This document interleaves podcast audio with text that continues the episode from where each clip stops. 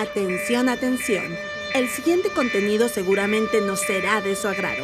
Le recomendamos que si usted no quiere incomodarse, ponga stop en este momento. Y si el chofer es buena gente y acerca el bus a la acera y me pone la rampa y yo me bajo a la acera, pero de la acera para la calle, ¿a dónde me bajo? A mí me ha pasado que yo me subo en una rampa, en una cuadra, le doy la vuelta a toda la cuadra y no encuentro Y lo que me dicen es que no saben dónde está mi silla de ruedas. Les pregunto yo, yo necesito mi silla de ruedas. Aquí está en el papel, nos dice que a mí se me tenía que entregar en la puerta del avión de Colombia.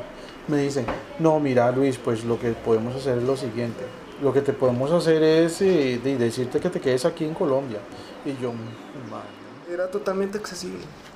Aquí falta braille. Había cosas con braille. Yo soy mujer, fui socializada como mujer, pero tengo discapacidad y no ni camino con tacones, ni puedo hacerlo a pulso. Con duros costos me puedo hacer tirada a la taza.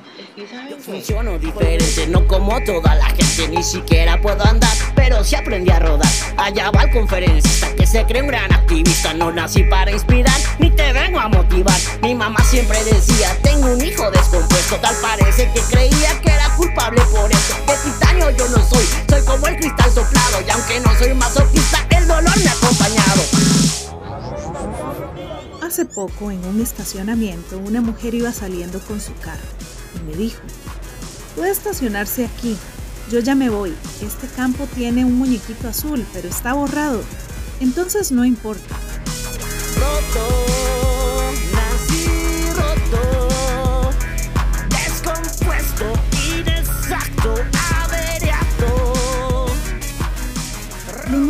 Que hablaba la señora son personas de carne y hueso, que viven día a día peripecias de unos derechos que quieren ser borrados. Soy Gloriana Rodríguez Corrales. Hoy escucharemos a William, Alexa, Alberto, Lindsay y Alexander, con historias narradas desde diferentes cuerpos que sienten en su piel las heridas de la discriminación y la desigualdad. Él es William Gale, Otra cosa es de los taxis, que se supone que por cada 100 taxis tienen que haber 10 taxis con rampa.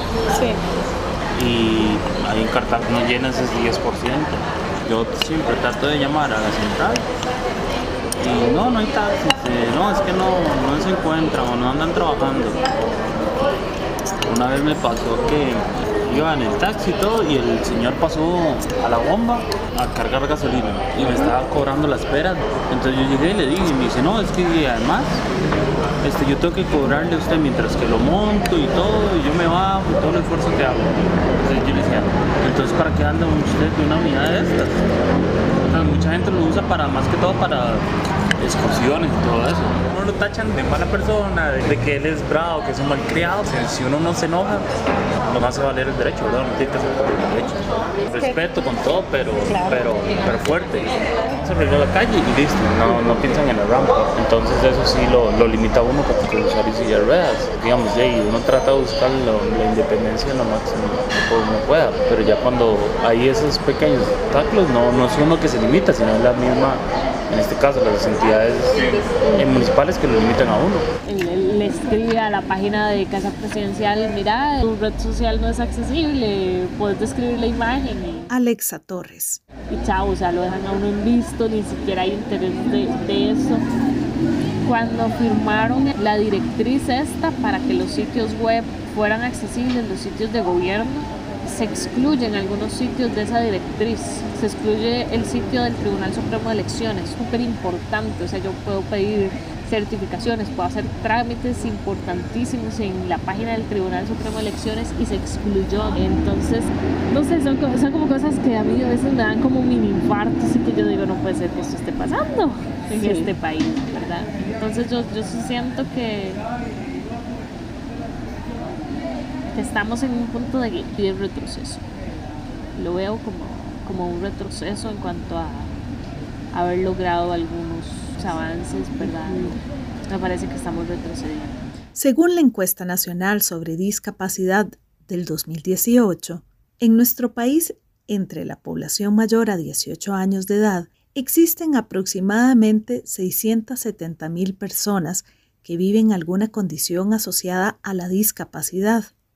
Estas condiciones se profundizan porque hay muy poca infraestructura o la que existe está deteriorada y desconectada para garantizar una movilidad real. Es decir, las personas deben literalmente hacer malabares para poder ir a lugares u obtener servicios que no cuentan con la accesibilidad requerida. Escuchemos a Alberto López. Eh, gracias a Dios no hay digamos mucho, mucho problema con el asunto de las calles, pero las aceras están de aquí hasta allá, son muy, muy malas. Digamos, no está eh, el acceso bien de aquí al colegio, porque hay que, por tramos, hay que tirarse por la calle. Bueno, obviamente uno corre el riesgo de que lo golpee algún automóvil o algo.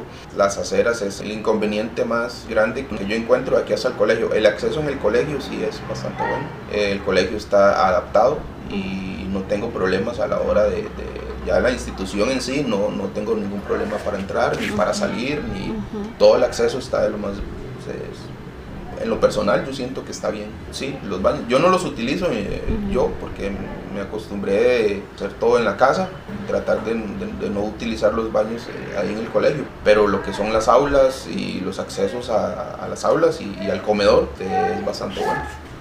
No hay problema en eso.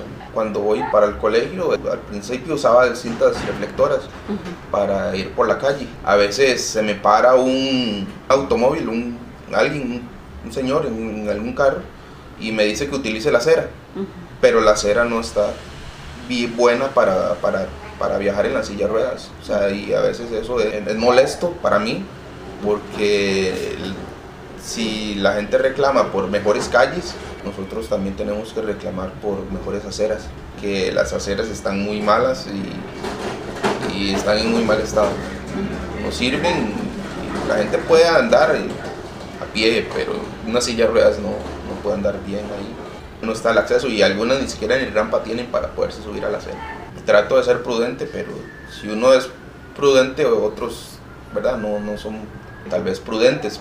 Pero gracias a Dios no, no he tenido, digamos, como, como un altercado, solamente eso, que algún chofer se para y, y me dice que me suba a la acera, pero la acera no está, no está bien. O sea, entonces uno, uno dice, si la acera estuviera bien, yo iría por la acera, pero ni siquiera hay acceso. Hay postes atravesados, hay huecos en las aceras muy grandes y, uno si uno se mete con la silla de ruedas ahí no sale ahí, no sale, no puede salir. Yo me enojo, yo le digo, ¿por qué no ve la acera? Véala en el estado que está. Una vez me, me tocó una experiencia con un señor que venía y, y yo le dije, pero vea el estado de la acera cómo está ni siquiera hay una rampa para poderme subir. A veces sí he, chocado con un chofer ahí. Me ha pasado dos veces en realidad. Me ha pasado dos veces, pero hay gente muy amable que le dice a uno también, que le acerca a uno y uno le dice que por favor que trate de utilizar la acera. De, de buena manera o de mala manera, las aceras están muy mal. Realidad que comparten Alexa Torres y Lindsay Montero los bulevares son las cosas más horribles que se inventaron en este país. Los detesto así completamente. Todavía tengo que decirte, el bulevar de Avenida 4 que tiene esta línea de alcantarillado en el centro funciona porque entonces yo me voy encima de la línea. Es una guía. Sí, tengo que no se hizo para eso, que está terrible porque además cuando llueve eso se, se sale un toque el agua, entonces ya no se puede usar. Claro pero digamos por lo menos le ayuda a uno a mantener como la línea y porque cuando uno va llegando a las esquinas ya no hay como ranuritas sino que ya es liso. Entonces eso le ayuda a uno un montón pero en la avenida central no hay absolutamente nada y hay árboles en el centro del bulevar. Entonces uno nunca puede caminar por el centro es una cosa complicadísima. Claro. Pero sí tengo tengo un amigo que es muy vacilón porque él también es un, un, compa ciego. Un día lo llamo yo y me ¿qué? ¿Por dónde estás? Me dice, ya voy aquí por el boulevard de Avenida 4. Y le digo yo, ¿y por qué lado venís? Y me dice, no, voy caminando encima de la mierda, entonces espérame. Oh, claro, porque Claro, porque abajo van todas las aguas negras, ¿verdad? Y todo.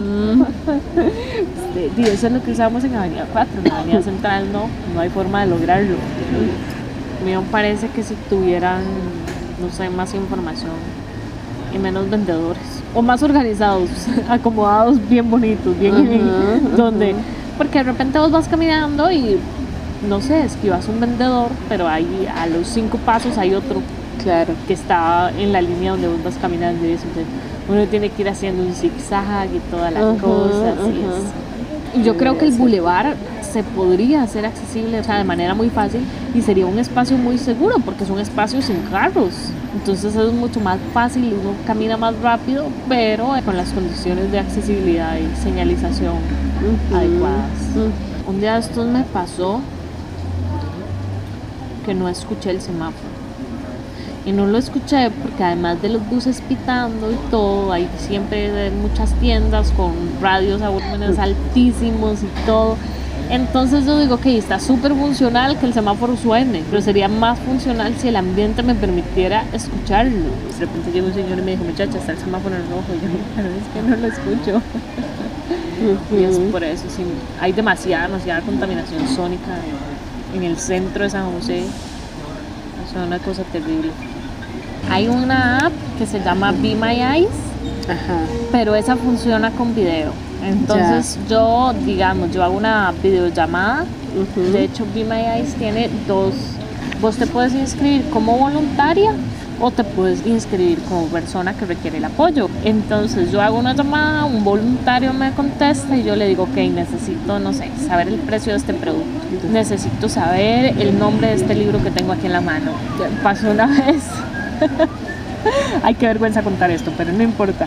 Estaba con otro chico con discapacidad visual también y habíamos comprado unas bebidas enlatadas. Pero él había comprado Smirnoff y yo había comprado Silver. Entonces la lata era completamente igual, no teníamos Claro. forma de distinguirlas. Y yo, di, usemos Be My Eyes. Entonces llamamos y le preguntamos a- al voluntario que cuál era la Smirnoff y Claro. fue muy, muy vacilón ese día porque él me decía, Ale, ¿cómo vamos a llamar a preguntar por esto? Y yo, bueno, Sí, es que es importante. Sí. Es una información que no tiene. de hecho, me funcionó mucho cuando estaba en Colombia. Fue una cosa caótica con el manejo del dinero. Ya. Porque estaban justamente en el cambio de billetes. Entonces tenían billetes nuevos y billetes viejos. Los billetes viejos todos son del mismo tamaño. Y Ah, los sí. nuevos sí tienen tamaños diferentes. Pero primero yo tenía un día de estar en Colombia, yo no sabía ni cómo estaban ordenados los billetes, ¿verdad? Y además se me hacía la confusión entre los nuevos y los viejos, si realmente era un billete que estaba ya estandarizado con el tamaño o era uno de los billetes viejos que también coincidía con alguno de los tamaños. Entonces era muy complejo. Entonces igual usábamos Be My Eyes para ordenar la plata. Hay lugares donde no lo consideran. O sea, en sí no está como puesto, o sea, como que la gente entienda, como por ejemplo una persona en silla de ruedas ya se sabe que es una persona con discapacidad. Por ejemplo, en un bus es súper complicado. ¿Por qué? Porque los buses está esa grada alta, la cual nosotros tenemos que ver cómo hacemos para subirnos. Porque si no tienen las barras de las puertas, uno tiene que hincarse en la grada para poder subir. Y los choferes nada más se te quedan viendo así como, "Ey, suba". O sea, me está trazando la fila. Y uno no se puede sentar en los sillones de discapacitados porque no está en el rótulo. Entonces a mí me hicieron quitada una vez porque yo no tenía una discapacidad. Porque llegó una adulta mayor, de hecho, yo me iba a poner de pie. Pero el señor llega y me dice, usted no ve que estos son asientos para discapacitados. Y yo, digamos que todas las personas del bus se le quedaron viendo así como, hey, ¿qué te sucede? Entonces ya yo me puse de pie y todo para poder y darle campo a la señora, ¿verdad? Y todo. Entonces ya yo me puse de pie y muchas veces me pasa que, por ejemplo, yo tengo lo que son problemas en los pies, ¿verdad? Entonces tanto estar de pie me afecta tal vez mucho con lo que es el cansancio y mucho con lo que son otras cosas. Entonces, a veces cuando voy en el bus, están esos asientos vacíos, pero uno no se puede sentar ahí, se tiene que ir de pie. Entonces, como que esas cosas sí como que chocan ahí un poco, porque son cosas que uno las necesita, pero sabe que no las puede usar. No sé, es extraño. Por ejemplo, digamos, cuando uno va a los baños, hay servicios que son mega altos, tiene que ver cómo hace para orinar ahí. Aquí en Pavas el servicio de buses es bastante bueno. Todos los buses tienen rampa y la verdad es que, que sí he topado con que todos los buses paran. A veces van una silla, entonces me dice que esperen el próximo bus, pero el bus pasa cada cinco minutos aquí en Pavas, entonces es bastante bueno y, y la hora de trasladarme de aquí para San José es, es muy, muy bueno Y cuando de San José para acá, igual, de la misma manera, es, es muy bueno y me ponen, me dan prioridad, están atentos y todo eso. Me- realmente sí me ha ido bastante bien. Con los taxis no. Con los taxis realmente no he tenido una buena experiencia. Unos no lo quieren llevar a uno, no quieren meter la silla al carro. Entonces, un día de esos fui a San José y bueno, ya en realidad fueron ya como, ya fue el año pasado. Busqué taxis y el taxi, el taxista no quería darme ese, el servicio, pues, este me frustró. Eh, agarré un bus y el bus rapidito a uno y a la hora de llegar a San José las aceras tampoco están muy bien, ¿verdad? Es el mismo problema. Hay rampas, sí hay rampas, pero el camino entre cada rampa y, y otra es muy malo. O sea, las rampas puede decirte que sí están bien, en buen estado, porque yo las he utilizado, pero las aceras no. Entonces, una yo creo que una cosa tiene que ir de la mano con la otra, ¿no? Y a la hora, digamos, para entrar al banco, ahí sí hay, no hay problema, hay rampa, hay buen acceso, hay buena atención. En los negocios, por lo general, también, pero hay lugares que las rampas son muy inclinadas, uno corre el riesgo de irse para atrás o, que la silla se vaya a dañar o algo así. En algunos negocios las, las rampas no son rampas, como que las hicieron como sin ganas y con no, o sea, no se dan cuenta que uno se puede ir de espalda o se puede ir de cabeza a la hora de salir de un negocio. Y creo que las rampas están hechas en San José, en los negocios más que nada, como no pensando en eso, nada más haciéndolas porque para cumplir un- una ley, entre paréntesis, una ley entre paréntesis. Entonces hay un problema con, con eso, que yo siento que, que es así. Y igual las aceras en San José no, tampoco hay, están muy, muy bien que digamos. Tal vez una acera se ve bonita porque está bien recién hecha, pero a la hora de subirte y empiezas a andar sobre ella, hay huecos, hay una alcantarilla, algo ahí destapado o algo, un agua ahí suelta. Entonces uno tiene que pasar por ahí. Porque yo en los alrededores, más que nada eso pasa por los alrededores del mercado central y el de la Coca-Cola, donde para el bus de pavas. Entonces la acera no está muy bien tampoco. Entonces ese es, ese es el problema que, que yo veo que es así.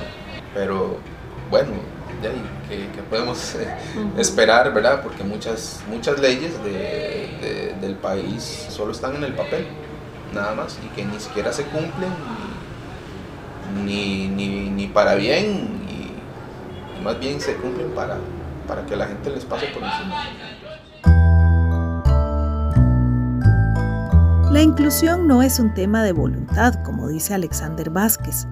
Los derechos de todas las personas son responsabilidad que las instituciones e instancias deben garantizar. De los estereotipos de los que nadie habla, pero todo mundo actúa cuando tiene que interactuar con alguien con discapacidad. Ahora en la Universidad de Costa Rica, por ejemplo, ellos muchas veces los administrativos creen que yo soy quien debe estar detrás de ellos, mandándoles mis horarios para que me asignen aulas accesibles, tan simple como dejarme saber cuándo el ascensor va a estar en mantenimiento y no, no son capaces de hacerlo. Creen que soy yo el que tengo que estar llamando cada día a preguntar y no es así. La discapacidad y las leyes a su alrededor y reglamentos tienen que ser proactivas, tienen que ser preestablecidas. Y muchas veces yo no tengo la respuesta, porque es otra cosa. Si pasó alguna eventualidad donde se, se me vio limitada mi libertad, mi acceso, y una vez los administrativos son los primeros en preguntar, ¿pero qué podemos hacer? Y me preguntan directamente a mí, yo no soy educador especial, yo no soy terapeuta físico, yo no soy alguien, un arquitecto especializado en accesibilidad, como para saber las soluciones. No me pregunten a mí, ustedes son los encargados de encontrar esas soluciones. Tengo que hablar con el profesor para decirle que no puedo subir, porque es un segundo piso. Y muchas veces los profesores son los que menos están capacitados. Cuando se trata de profesores estoy a la merced de que tanto quieran ayudar. Entonces he tenido experiencias muy buenas donde los profesores entienden que la burocracia no vale en ese tipo de situaciones y lo que hacen es bajar, pedirle a un profesor que esté en el primer piso, usted suba, yo, yo bajo y hacemos la clase en el primer piso, como si nada hubiera pasado. Esas son de las experiencias más buenas, porque se ve que es un compromiso, porque yo aprenda, porque yo reciba mi derecho a la educación, mientras que he tenido profesores que de una vez es, no puedo hacer nada. ¿Y qué hago yo? Después de haber pasado media hora en tráfico, tengo que volverme a la casa y no recibir la clase. Para mí eso es una completa falta de respeto hacia uno como estudiante, es una completa falta de respeto hacia mi derecho de recibir una educación, por no decir que además en el mundito de la Universidad de Costa Rica tenemos como tan amarrada esta idea de que somos una institución pública, de que estamos más arriba. No, no, no. Será una institución autónoma y demás que sigue siendo una empresa, que sigo yo pagando para esa empresa. Yo no tengo beca, yo pago el semestre completo. Y si bien es una universidad mucho más barata que una universidad privada, si yo estoy pagando por un servicio, debo recibir la misma inclusión y los mismos parámetros legales que recibiría si fuera la latina. La latina está mucho mejor estructurada a nivel de la ley 7600, que es la ley de discapacidad aquí en Costa Rica, que como está la Universidad de Costa Rica. Y muchas veces otras entidades que son las que se supone deben reforzar esta ley se tapan los ojos, porque se supone que el Ministerio de Salud debe estar ¿verdad? pendiente de que los baños sean accesibles, de que haya rampas. El Ministerio de Salud no se mete en nada con la UCE. Y siento yo que debería ponerse en regla. Y entonces, hace unos días posteé una foto de unas gradas que hay en la Facultad de Letras, que es donde estudio yo, y puse, estoy a unos meses de graduarme, a cinco años de haber entrado a la Universidad de Costa Rica, y aún no he podido acceder el 70% de las instalaciones, porque solamente un ala de las tres alas de la facultad tiene ascensor. ¿Y qué me pusieron la mayoría de personas? Pero ¿por qué no ha metido un recurso de amparo? Y ese es otro estereotipo más. ¿Por qué no demandas? ¿Y por qué? Porque no es simple.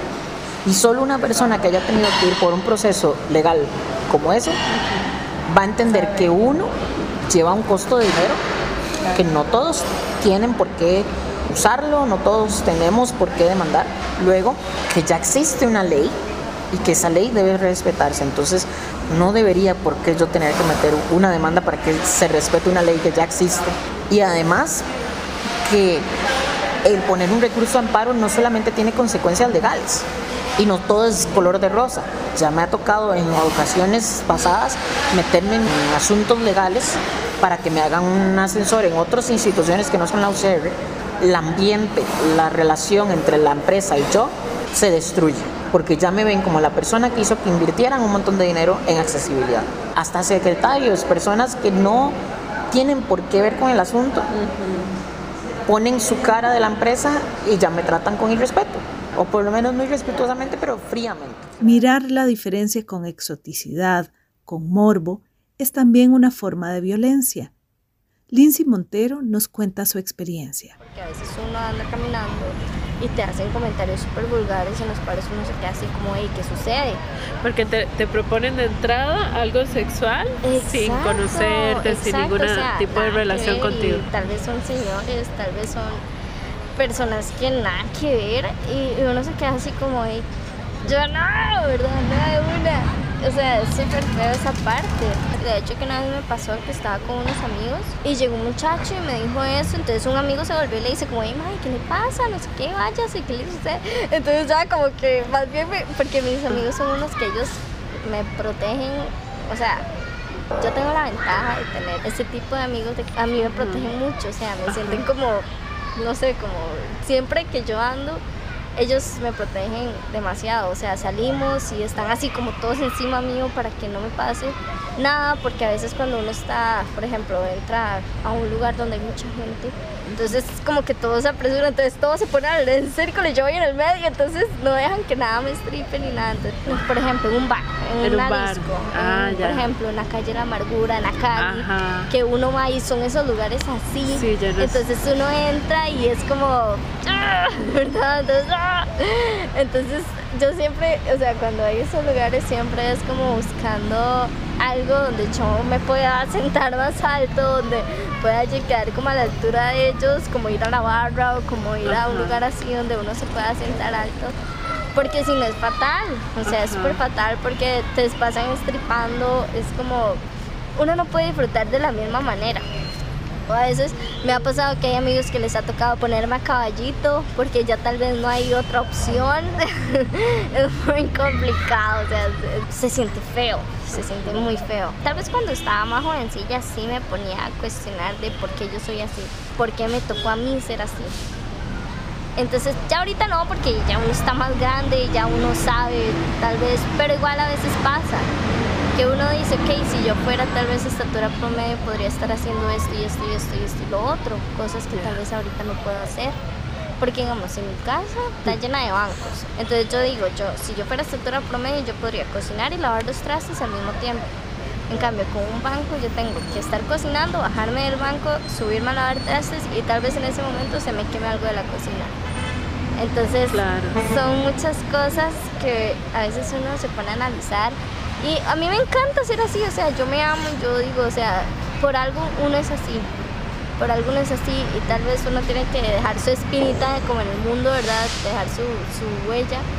Y uno siempre viene como con un propósito, pero sí, muchas veces sí me lo he cuestionado. Y sí, sí me ha entrado como esa intriga de por qué. Pero y más bien uno a veces tiene que agradecer porque hay cosas más graves. O sea, ahorita nada más es que yo tengo los pies y las manos cortas, listo. Pero hay situaciones más difíciles, o sea, hay situaciones más graves en las que uno ve personas que a uno lo ven como un niño. Entonces ellos quieren como eso. Hay personas que a mí me dicen, es que yo quiero alzarlo, usted la puedo alzar y yo, no, o sea, no. Tengo 20 años, no, gracias. Hay Personas que siempre, te- o sea, a ti te ven como con cara de niño, con cara de, de que es un chiquito, que anda ahí en la calle, que esto y lo otro. Entonces, más bien es como, uy, a ese chico me aprieta los cachetes y yo, es como, hola, no sé qué yo. Hola. O sea, sí han llegado personas que han Sí. pasado como ese límite, se puede decir. Porque está bien si alguien te llega y te dice, hey, ocupas ayuda, y tal vez te Ajá. pone la mano, Ajá. o te hacen eso. Pero hay personas que yo me voy subiendo al bus y algo así, y un señor un día llegó y me alzó y me puso, y yo me quedé así, y yo, ok. Al subir al bus. Ujú. Ok, sí, o sea, y ese iba con mi hermana y mi hermana se quedó así también como... Y mi hermana era que estaba hablando por teléfono, entonces no había visto que ya era mi turno de subirme al bus porque ella literalmente siempre me ayuda con la mano, así normal, ella igual no me alza porque se jode la espalda, Claro. pero sí como que Buenas esa tardes, parte, ¿verdad? ¿cómo le Entonces? Buenas. Hola, mi amor. Mucho gusto, Naidine. Mucho gusto. Igualmente, un placer para mí. Igualmente. Igualmente, mi amor, un placer. Igualmente. Mi Gracias. chiquito, yo soy esquizofrénica, vivo solita, ando pidiendo una monedita. Si pueden ayudarme, si no, no se preocupe. Está bien. ¿Cómo te llamas? María. Qué linda, María. Dichosa, qué dentadura más linda. Gracias. Dichosa, mucho gusto. Gracias. Que Dios me la acompañe. ¿Y Hasta usted? luego, Laura. Un placer, doña Mucho Laura. gusto. Y tiene una buena amiga. Una gran amiga. Eso, mi amor, así quiere Dios, el, el corazón sin ninguna, sin ninguna, ¿cómo se llama? Perjuicio. Exacto. Exactamente. Y disculpe que diga así, mi amor, pero es que yo soy así. Yo digo las cosas muy directamente. No, no. Es que, no ¿sabe qué? ¿Sabe qué, mi amor? Que yo no tengo nada que ocultar. Yo creo que eso es lo, eso es lo más mejor. bueno, Exacto. ¿verdad? Hasta Excelente. luego, mamita. Hasta luego. Y él es valiente, una persona pequeña, muy valiente, mi amor. Eh, María, Sí. bendiciones. Gracias. ¿Estás casada? ¿Y no? No, No. ¿tiene novio? No. Ay, ay, ay, ahorita, a ver, mi Ah, amor, bueno. me le va a Está- reparar está un- libre y un no- feliz. está- me le va a reparar un novio, un novio bien bonito, Ah, ¿verdad? sí, y, y bueno también, Ah, ¿verdad? sí, eso es lo importante, Eso es lo ¿verdad? importante, la bondad, ¿verdad? ¿Y usted, mi amor, tiene novio? No. Ah, bueno, ya sí. Yo tengo novio, Somos pero él felices. viene a verme cada, cada mes. ¿En serio? Pero tiene si- novio. Bueno, ah, digamos. Sí. Bueno, chiquillas, Que esté muy bien. mucho gusto, María. ¿Y usted cómo se llama? Laura. Laura, bendiciones, estamos para servirles. Ok, Muchas Gracias, gracias. chiquillas. Hasta luego. Es un simple ejemplo. En esos casos a mí me dan como ternura, porque no sé, es como... Pero, pero yo, yo nunca les llego como a despreciar. Si alguien me dice, te puedo abrazar, te puedo esto, te puedo lo otro, ok, todo bien. Pero hasta Sí. ahí. O sea, tampoco es como que yo digo, yo no, o qué le pasa, o así, porque no, jamás. O sea, Claro. es como raro. Obviamente uno ve la intención Sí. y uno ve la malicia en la persona.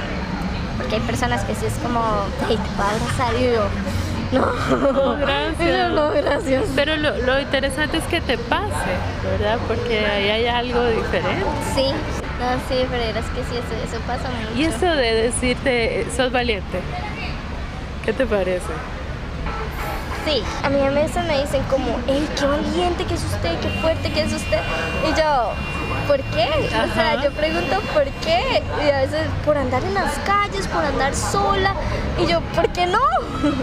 o sea, eso a veces me da como mucha, mucha curiosidad esas cosas porque hay personas que, que es como, ¿cómo hace? ¿Cómo es esto? ¿Cómo, cómo se anima? ¿Cómo, qué, qué valiente, qué fuerte, qué esto y lo otro? Y yo, ¿por qué no? O sea, no sé, Claro. es algo que me da mucha, siempre mucha curiosidad porque, eh, no sé, me, me divierte preguntarles el por qué me preguntan eso. O sea, por- Exactamente. porque piensan que no. entonces- Porque a alguien se le ocurre tu semejante pregunta, ¿verdad? Porque lo que debería extrañarnos es la posibilidad, la imposibilidad de hacerlo, ¿no? O sea, ¿por qué no hacerlo todo el mundo que quiera hacerlo? Exacto, o sea, eso es lo que yo Y digo. llegó la policía y como que varias gente se fue.